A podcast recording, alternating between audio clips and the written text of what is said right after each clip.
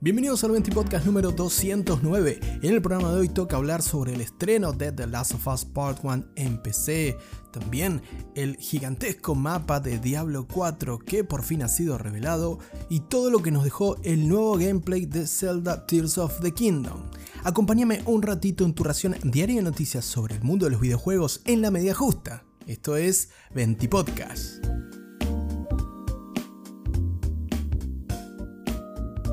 Comenzamos este 20 podcast hablando del port de The Last of Us Part 1 a PC que llegó hoy a Epic Games y también a Steam y en Steam tiene mayormente negativas, sí, vamos al grano puntualmente de la noticia, dado que el juego estrenado originalmente en PlayStation 5, con esta versión remake, ¿no es cierto?, del juego original de 2013, y que como te decía fue estrenado luego en PlayStation 5 el año pasado, un poco con la idea de Naughty Dog de igualar la performance y que sean un proyecto un poquito más coherente de Last of Us Part 2 con Part 1 y que no quede tan viejito el juego de 2013. Algunos estuvieron de acuerdo, otros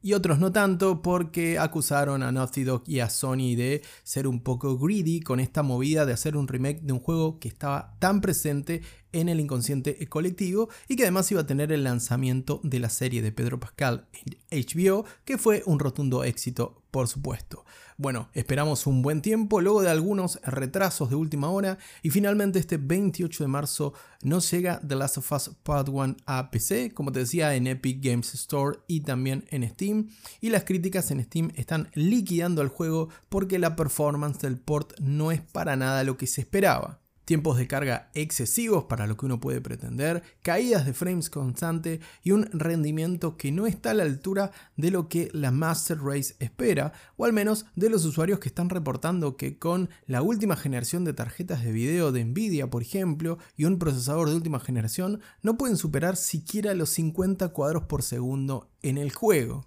Por supuesto, sabemos que la mayoría tenemos una PC bastante humilde, el que puede hacerse con una hoy en día, pero aún así, dada la gran exposición que tiene el juego por la serie que lo precede, en este caso, realmente es un porrazo importante de Sony respecto al éxito de sus ports en PC. Recordemos que este port de PC de The Last of Us Part 1 fue hecho por Naughty Dog en colaboración con el estudio Iron Galaxy que fueron los mismos responsables del último port de la saga Uncharted The Legacy of Thief Collection, la última gran colección de la saga, que pasó de PlayStation 4 a PC y tuvo algunos problemitas en el lanzamiento, pero fueron subsanados. Eso sí,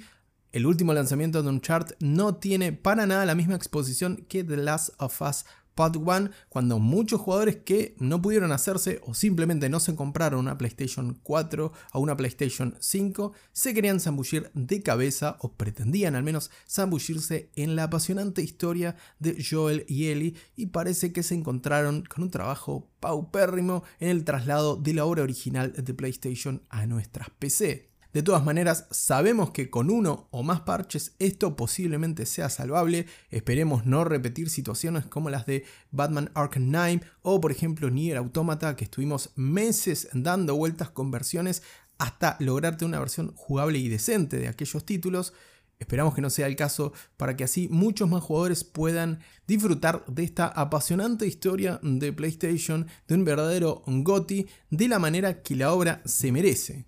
Por último, en recientes declaraciones del estudio americano, se confirmó que seguirán dando apoyo a la plataforma de PC posterior al lanzamiento de este The Last of Us Part 1, por lo cual es altamente probable que esto sea un indicio de que Faction 2 o Faction 2, como quieras eh, llamarlo, el nuevo multijugador que sabemos que Naughty Dog tiene en desarrollo y que esperamos tener noticias a lo largo de este año, bueno, es muy probable que también llegue a PC o que incluso nos podemos esperanzar con un lanzamiento en simultáneo entre PC y PlayStation 5.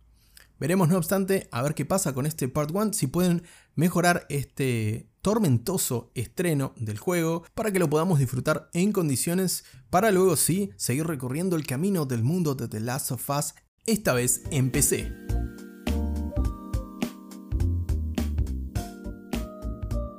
Y si hablamos de recorrido de juegos en PC, uno que tuvo un buen comienzo de viaje fue Diablo 4 con sus dos periodos de beta Primero, periodo anticipado de beta y por último, el periodo de beta abierta que culminó este último fin de semana del 24 al 27 de marzo. En general, las impresiones de la comunidad respecto al juego han sido bastante positivas, ya que salvo algunos problemas de conexión, sobre todo en las primeras instancias de las betas, luego el juego iba bastante bien en general. Ahora lo que conocemos por un reciente reporte es el mapa completo, o al menos el mapa que saldrá el próximo 6 de junio cuando el juego se estrene. Y no es ninguna sorpresa si te anticipo que es un mapa completamente masivo, dado que la porción de juego que pudimos recorrer en la beta, que a mí recorrerla con sus diferentes eventos, algunas subquests y algunas mazmorras, no solo las, las quests principales, me ha llevado alrededor de unas 15 horas. Pero esto, por supuesto,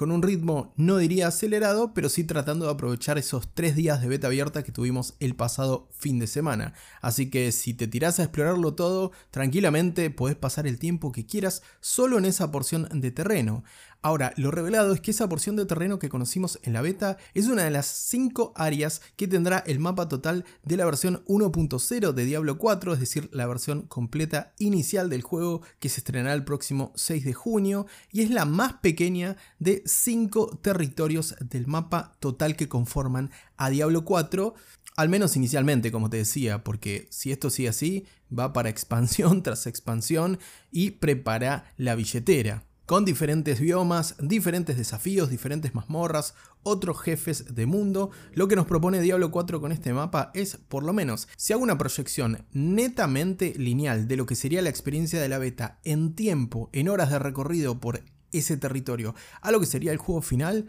bueno, estaríamos hablando más o menos de unas 75 a 80 horas, pero de nuevo, con un ritmo que no ha sido acelerado como te digo, pero tampoco me quería perder todo lo que tenía para ofrecerme este Diablo 4 en el periodo de beta abierta. Así que esto está lejos de ser preciso, pero tranquilamente te vas a pasar 100 horitas, si no muchas más, en Diablo 4 cuando se estrene a partir del próximo 6 de junio. ¿Y vos pudiste probar la beta abierta de Diablo 4? ¿Te gustó la experiencia que nos ofreció Blizzard en el próximo gran lanzamiento de la franquicia? Déjame tu opinión en la encuesta que te figura en este momento si me estás escuchando a través de Spotify o en el anuncio de este programa en Twitter y en Instagram en arroba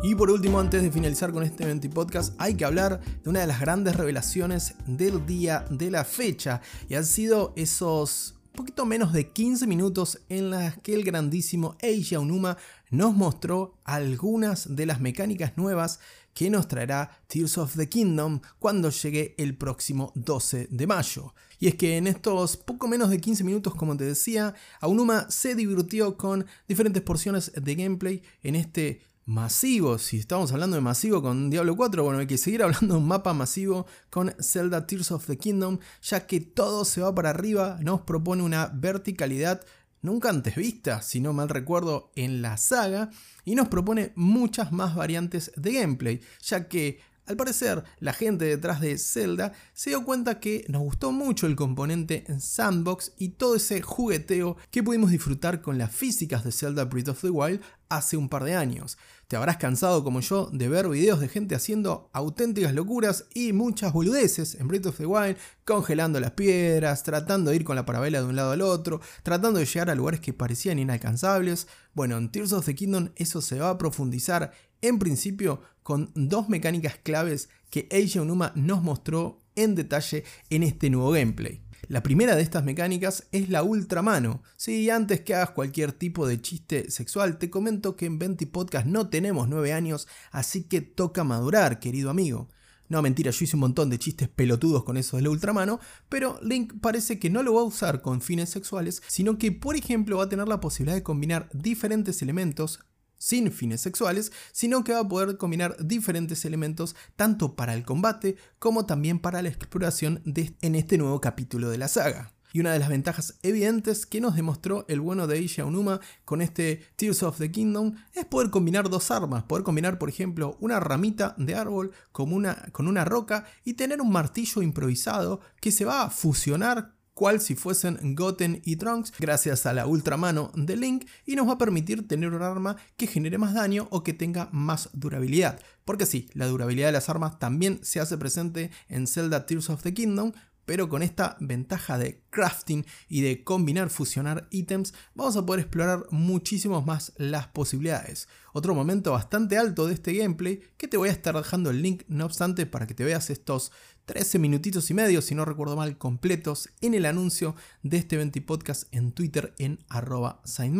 es la posibilidad también de combinar diferentes elementos para improvisar vehículos vimos algunos avances y se filtraron algunas imágenes con vehículos aéreos, con otro que parecía un auténtico tractor, y Aonuma confirmó que esos vehículos no son parte del juego base, sino que van a ser parte de tu creatividad. Vos vas a poder crear tus propios vehículos para desplazarte en Tears of the Kingdom, por lo que la manipulación de los elementos y el juego con las físicas va a ser mucho más profundo y va a dejar muchas cosas más libradas a la imaginación. Así que sí, fuera de la historia que nos apasiona, fuera de diferentes elementos que hacen mítica esta saga de Zelda, esta gran saga de Nintendo, parece que el componente en Sandbox es algo en lo que quieren profundizar con este nuevo Tears of the Kingdom,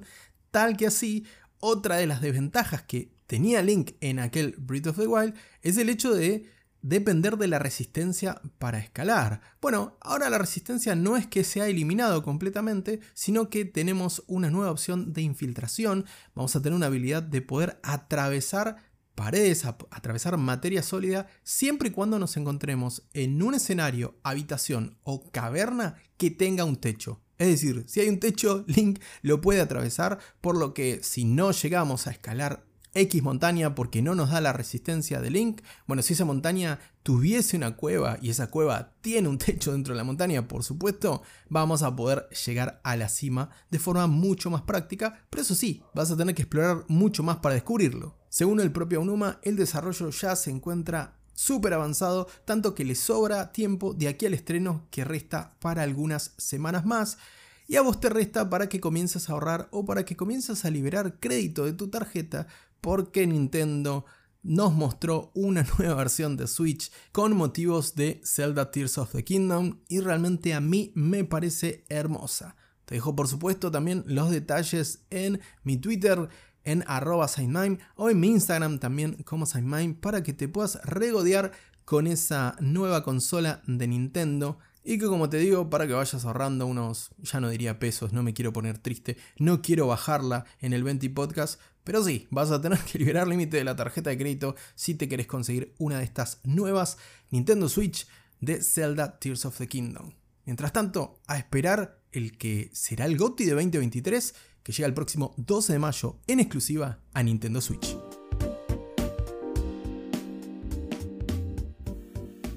Hasta acá llegamos con un nuevo 20 Podcast. Te agradezco por supuesto la compañía del otro lado. No te olvides de compartir este contenido si te gustó el episodio de hoy. Te mando un gran abrazo y que tengas una muy bonita tarde.